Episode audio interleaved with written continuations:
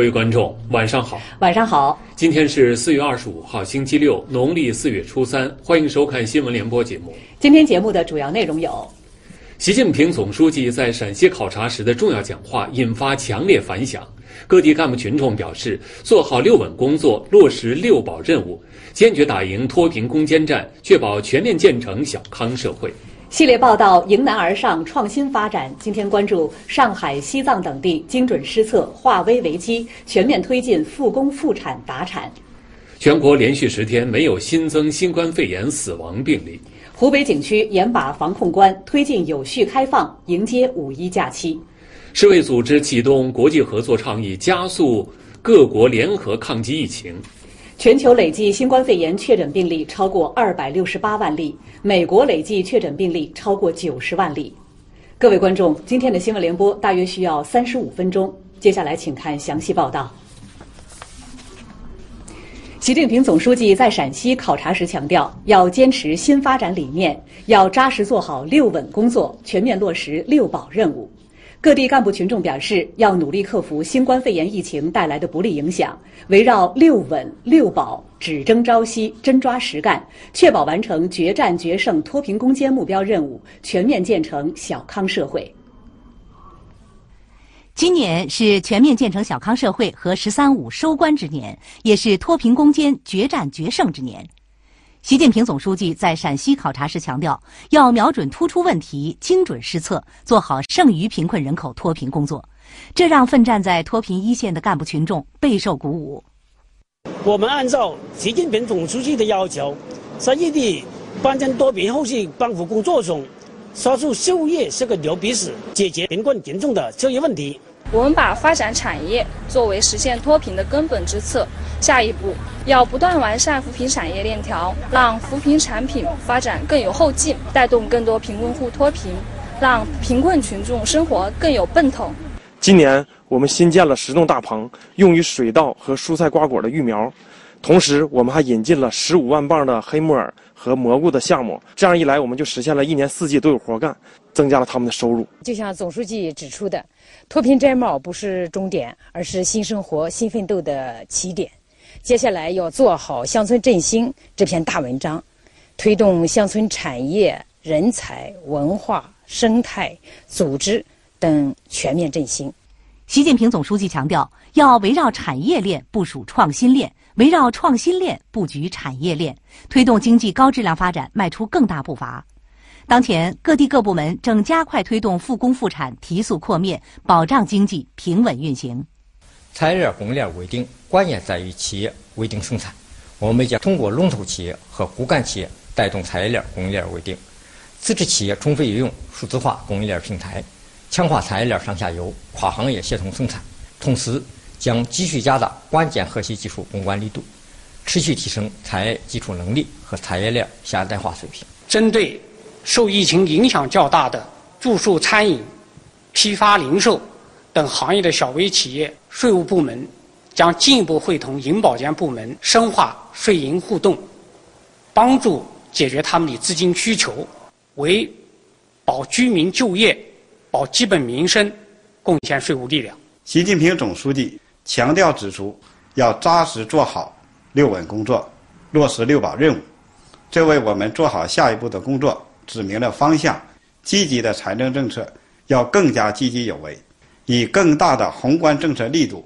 对冲疫情影响，为经济和社会发展注入强劲动能。我们接下来会加大招商引资的力度，做好产业的深度融合，在新产品、新技术、新经济领域有所突破，实现经济可持续高质量发展。习近平总书记指出。制造业是国家经济命脉所系，国有大型企业更要发挥主力军作用。我们更要在新技术、新产品等方面下大功夫、下大力气，做精做细我们的产品，为高质量转型发展添砖加瓦。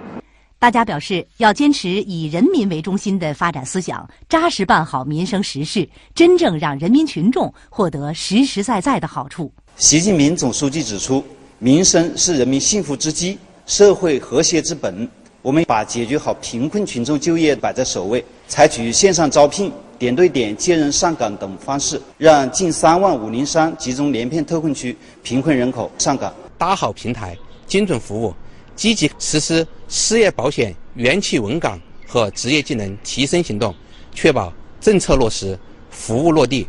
积极帮扶高校毕业生、农民工等重点群体就业创业，保障基本民生方面，我们核心就是要做到居民满意，用绣花针的功夫织密网格化基层治理的民生保障网。绿水青山既是自然财富，又是经济财富。大家表示要牢固树立“绿水青山就是金山银山”的理念，推进绿色发展。习近平总书记说过：“像对待生命一样对待生态环境。”今年我们在吉林完成了一万亩技术造林任务，把生态环境展示越来越好。我们将坚持绿色发展，坚守发展和生态两条底线，巩固脱贫攻坚成果，做好。乡村振兴这篇大文章。本台消息，今天出版的《人民日报》发表评原文章，题目是“扎实办好民生实事”。本台今天播发央视快评，推动经济高质量发展迈出更大步伐。在常态化疫情防控中，各地不断打通堵点、破解难点。上海、西藏等地针对自身实际困难，精准施策，化危为机，复工复产达产全面推进。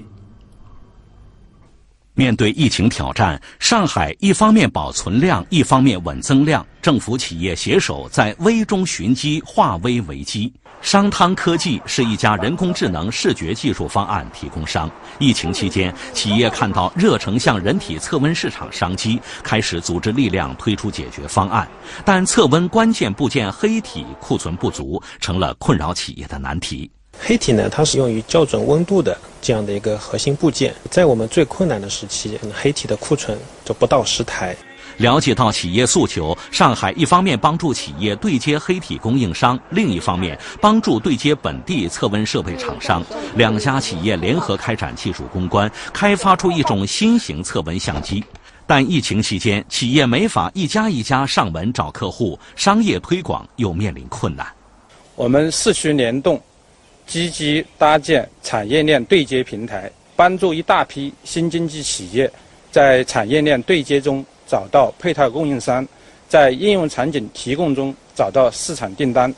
通过这些保障措施，我们也做到了投资不停步，啊，企业的发展不受影响。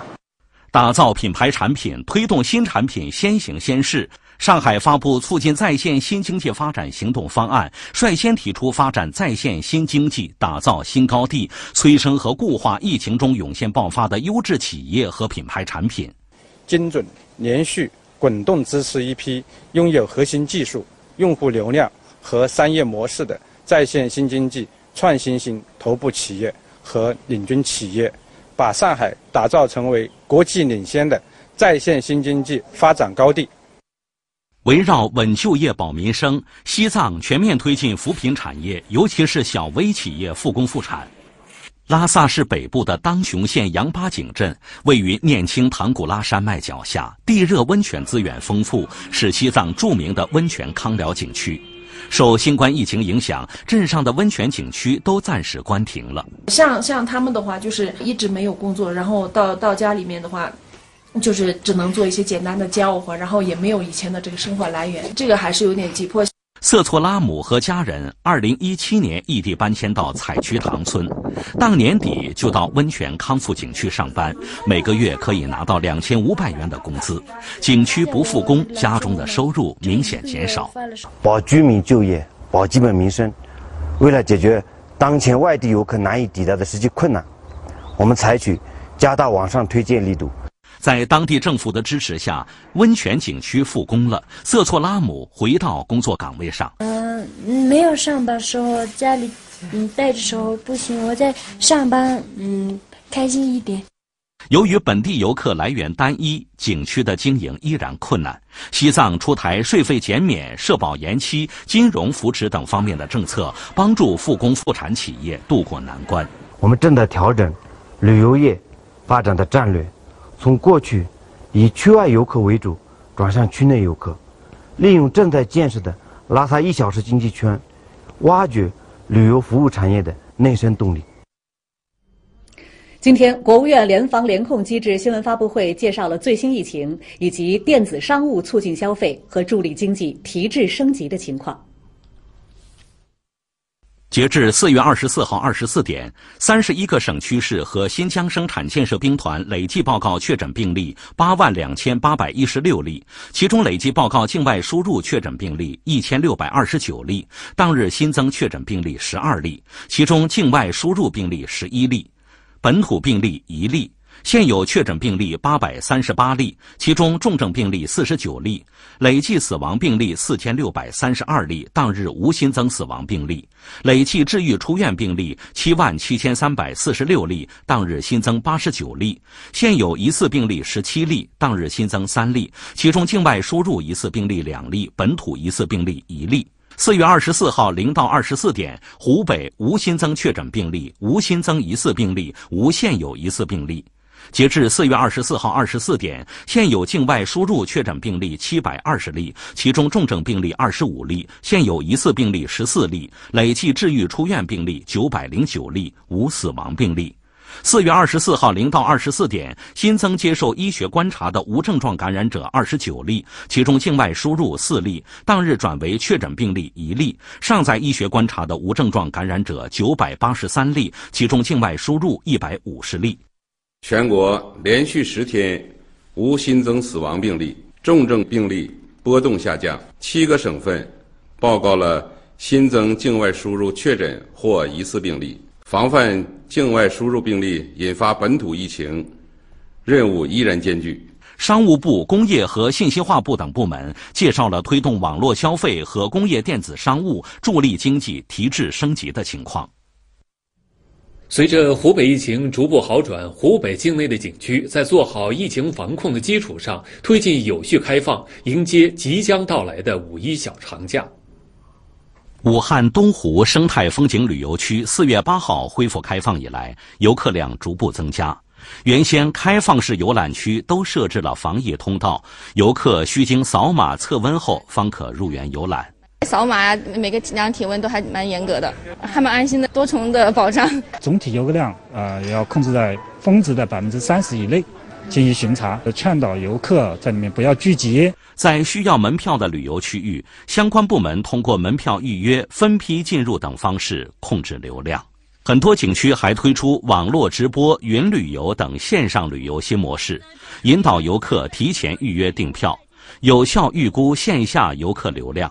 截至四月二十四号，湖北四百二十一家 A 级旅游景区中，已有二百六十六家恢复开放。已开园的景区以开放式街区、自然类景区为主，以室内参观为主的旅游景区暂不开放。湖北省文化和旅游部门对五一假日旅游市场安全进行了部署和安排，要求各地各景区采取有效措施，做到限量开放、预约开放、有序开放，确保景区游客接待量不超过最大承载量的百分之三十。这个黄金周啊，马上要到来，我们预计可能呢要形成一个小的高峰，就是在防疫工作常态化的情况下，我们要尽力的。加快我们这个旅游部门的复工复产，游客呢也比较安心、舒心、有序的进行观光旅游。疫情防控期间，武汉一共有三点六万名环卫工人奋战在环境卫生保障一线，其中两千四百多名环卫突击队员进入医院红区清理医疗垃圾和生活垃圾。今天的一线抗疫群英谱，我们就一起来认识他们其中的一位，今年三十五岁的满才美。早晨九点，在武汉市著名的商业区中山大道，刚刚清扫完一条街的满才美，赶紧去买了一碗热干面。这几天每天过早，满才美都会吃上一碗。到现在两个多月没有吃了嘛。我们刚回来时候第一碗吃的，我觉得比原来原来吃的我感觉，因为可能是时间太长了吧。疫情爆发，因为新冠肺炎，定点医院病区垃圾骤增，急需添加保洁人员。一月二十五号大年初一，刚下早班的满才美看到通知，当即报名加入了紧急组建的环卫突击队。当时我就想，反正这个工作总是要有人去做的嘛。后来就报名了。到达医院的第一天晚上，满才美他们就处理了一百多个垃圾桶，一天干下来，防护服里都被汗水浸透了。二月十号完成定点医院的工作后，满才美又主动报名转战江汉方舱医院。为了保证工作效率、节省防护服，环卫人员进舱后也和医护人员一样，六个小时不吃不喝连续工作。在疫情防控最严峻的时候，江汉方舱医院每天产生六吨垃圾，一天需要处理的饭盒就有三千多份。满才美和一百六十多名环卫工人分成早、中、晚三班，负责清扫保洁、公厕打扫、垃圾转运等。平时处理垃圾都难免会划到手，近距离接触携带病毒的医疗垃圾，稍有不慎，后果就不堪设想。当时也有人问我们，他说那个病人你赶到房间去弄，你不怕吗？我就说我不怕呀。满才美们也是平凡的英雄，虽然平凡，但是做着不平凡的事情，就是他们处理那些医疗垃圾，给予我们更多的安全感。在定点医院和方舱医院坚守了四十多天的满才美，如今重新回到了工作岗位，沿着和自己朝夕相处了四年的街道清扫过来，满才美感觉回到了家。这些天，附近的服装店陆续开门营业了，时隔多天再见面，大家都感到很亲切。店铺的老朋友，就是看见他们，大家都是平平安安的嘛。疫情过后之后，希望以后你们大家都到武汉来玩。各地因地制宜、因时制宜完善疫情防控举措，千方百计创造复工复产的条件。眼下，复工复产正在逐步接近或达到正常水平。这几天，在广西钦州保税港集装箱码头，运输车辆川流不息，桥吊起起落落。为了应对疫情带来的影响，北部湾国际港务集团不断拓展新航线，积极对接“一带一路”沿线国家。一季度，北部湾港共完成货物吞吐量五千七百二十点四九万吨，同比增长百分之十四点五。其中，集装箱完成九十七点八四万标准箱，同比增长百分之二十五点七七。目前在北关已经开通了五条这个外贸直航航线。我们目前这个货量方面，这以今年到东南亚一带“一带一路”沿线国家的货量同比增长已经超过了百分之五十。非常时期需有非常之举。为了应对疫情对重点项目带来的影响，山东建立“要素跟着项目走”的机制，围绕土地、能耗、资金等方面提出针对性措施，破解要素瓶颈制约。一季度，山东二百三十三个省重大建设项目开工二百零一个，开工率百分之八十六点三。从它的项目开始谋划，嗯，每一项手续的办理，包括到开工之后的每一个关键环节，每一个环节都给体现出来。辽宁大连积极推进减税降费，降低融资成本。目前，当地一千八百五十六家规模以上工业企业、四万多户中小企业已经实现复工复产。在辽宁大连华瑞重工车间，工人们正在忙碌。在当地政策的支持下，企业强力推动市场拓展与产品销售。眼下，企业生产的港口机械装备成为了市场的抢手货。订货呢，呃，超过二十八亿，比去年同期呢，呃，提高了百分之二十以上。我们的货款回收呢，也是同比呢超过去年的百分之三十，主要指标呢都取得了开门红。今年一季度，在整个汽车行业销售量同比下降百分之四十二点四的背景之下，一家为汽车做零配件的科技型创业企业拿到的订单却比去年同期增长百分之五十。这家企业又是如何危中寻机的呢？一起来看记者从江苏南通发回的报道。中午一点，当记者来到有感科技的研发部时，一场有关小功率车载手机无线充电的讨论在热烈进行着，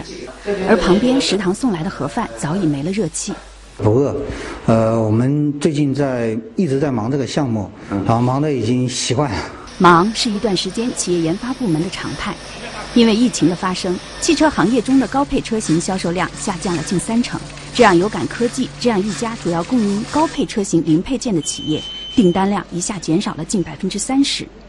看着日渐冷清的生产车间，企业负责人很是着急。一条线呢，一旦闲置下来，嗯，它给公司带来的额外的损失，每天就多达十五万，嗯，基本上天天都住在工厂，嗯，啊，就想着呢，怎怎么能够摆脱困境，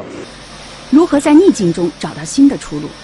在对市场需求进行了深入的分析后，企业决定调整产品定位，进军中配车型市场。把这些产品从原来的高配车型放到中配车型上去使用，在加量不加价的前提下，让消费者通过相同的购买的价钱，能够买到更有科技感、更便利的产品。为了做到加量不加价，研发部门开始了夜以继日的攻关。通过不断创新，不仅将销售价格降低百分之十，还在已有的车载手机无线充电产品上增加了五项新的技术应用。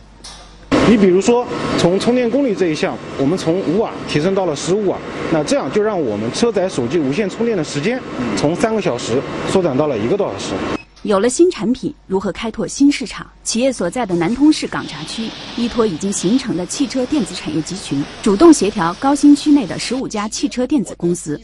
利用兄弟公司的资源，合力挖掘国内外市场。主动作为，让有感科技今年一季度成功开拓了印尼。越南、泰国等东南亚市场，斩获海外订单四千多万，比去年同期增长了百分之五十。如今，企业的生产线又忙碌起来，而研发部门并没有停下来。他们根据疫情期间市场需求，相继研发出新产品，让企业增长又有了新的发力点。凡事都有两面性，我觉得危和机并存呢，显然是一个真理。这次疫情也倒逼着我们企业找到了有效的发展之道。啊，就是坚持不断创新，在市场拓展方面呢积极作为。那么，当我们真正拥有了灵活的应变力，我想呢就能够真正转危为机。春意渐浓，大江南北呈现一派农忙景象。从田间地头到温室大棚，各地抢抓农时，发展特色农业，促进农业产业增收。红辣椒是内蒙古开鲁县的特色产业，产量占全国的百分之二十二。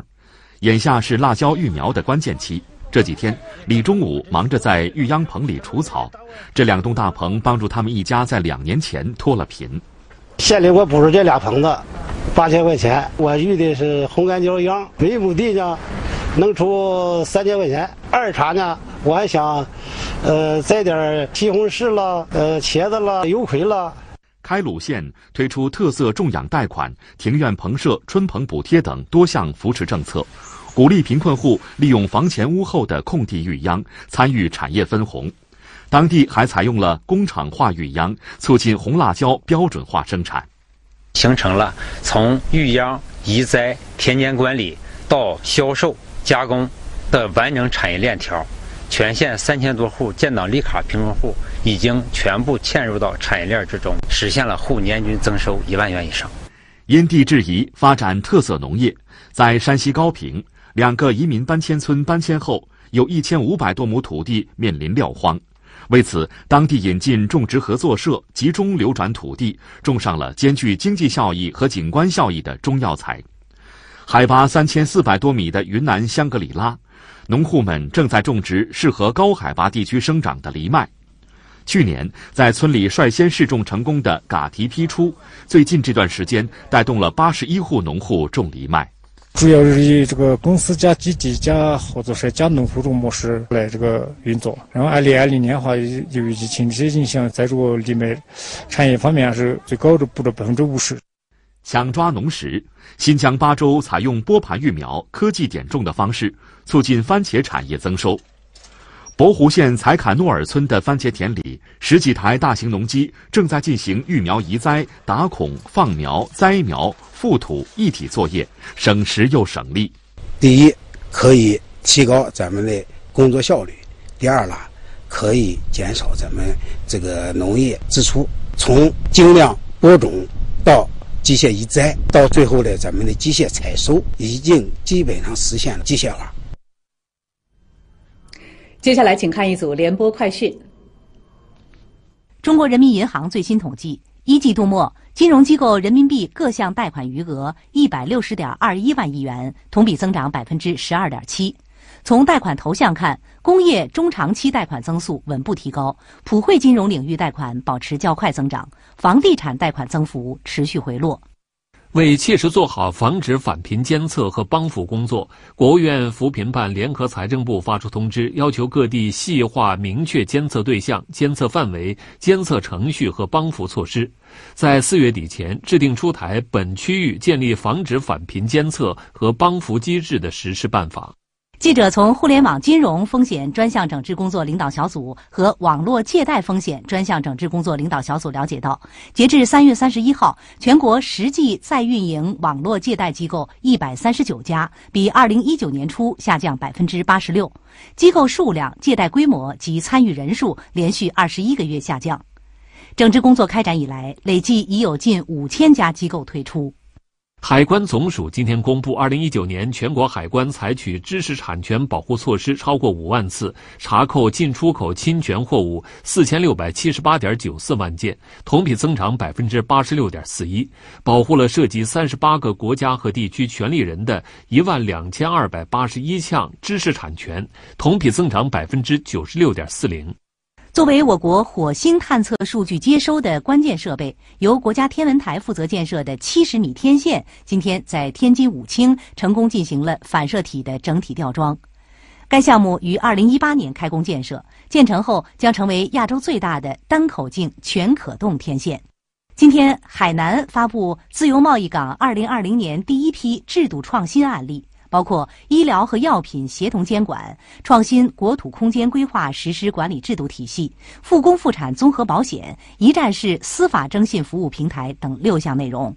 北京中关村科学城上百家企业日前开展线上招聘专项活动，招聘主要面向高校毕业生、归国人员、社会人员等人群，共提供岗位一万多个，涵盖了人工智能、自动驾驶、生物医药等多个领域。近日，广西弄岗国家级自然保护区科研人员在整理红外线监测仪数据时，首次发现了国家一级保护动物林麝的活动视频。林麝生性胆小，独来独往，一般只有早晨和黄昏才出来活动。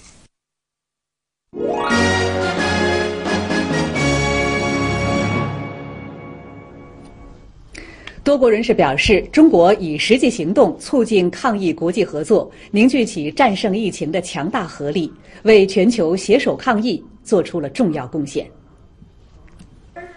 泰国、伊拉克、萨尔瓦多等国医疗卫生系统的人士表示，从中国专家那里学习到的经验，有效帮助当地抗击疫情。我们所提出的问题，中方都予以详细解答。我们会将中国分享的信息用到之后救治病患的过程中，提升泰国抗击疫情的成功率。泰国公共卫生部和各大医院都会借鉴这些经验。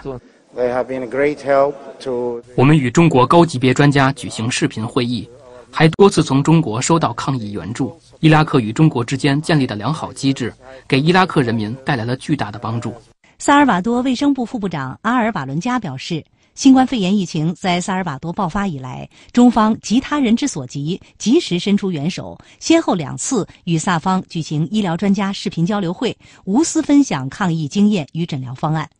中国政府捐赠的医疗物资也缓解了萨尔瓦多燃眉之急。多国人士充分肯定中国推动疫情防控国际合作取得的积极成果，表示各国应进一步加强抗疫合作，携手彻底战胜疫情，共同维护全球公共卫生安全。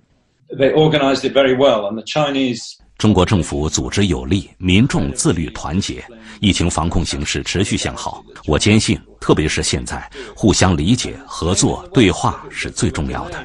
我们致力于英中之间的合作，世界范围内的合作也非常重要。现在的疫情只能通过国际合作来解决。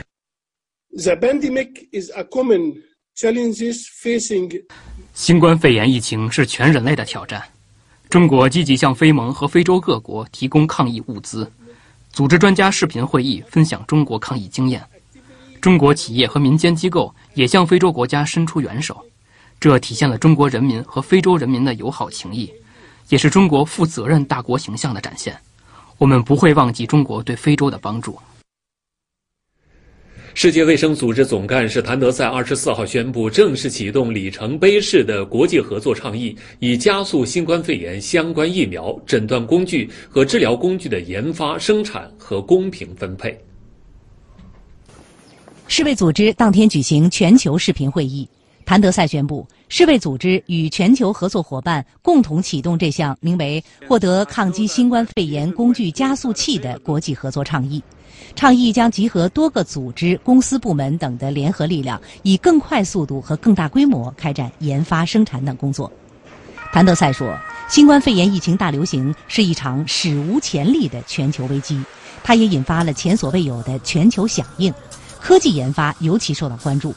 自今年一月以来，世卫组织一直在与全世界数千名研究人员合作，加速疫苗研发过程，开发了目前全球都在使用的诊断工具，并正在全球范围内协调有关四种治疗方法安全性和有效性的临床试验。谭德赛表示，世界急需这些应对工具，应该确保人人都能公平的获取。过去的经验告诉我们，即使有诊疗工具存在。也存在不能公平地分配给所有人的可能性，我们不能允许这样的情况发生。联合国秘书长古特雷斯当天表示，新冠肺炎疫情大流行带来的重要教训就是对全球公共产品和医疗全民覆盖的支持程度不够。他强调，新冠肺炎疫苗和诊疗工具应人人可得，有关工具应该实惠、安全、有效易用。根据世界卫生组织公布的统计数据，全球累计新冠肺炎确诊病例已达到二百六十八万六千七百八十五例，死亡病例十八万四千六百八十一例。美国累计新冠肺炎确诊病例数已超过九十万，死亡病例数超过五万。美国纽约大都会交通局二十四号证实，自疫情爆发以来，纽约市的公交、地铁系统已有八十四名员工死于新冠肺炎。同一天，美国海军通报说，基德号驱逐舰上有十八人病毒检测呈阳性。欧洲多国疫情持续趋缓，多国在逐步放宽疫情防控措施的同时，继续严密监控疫情发展。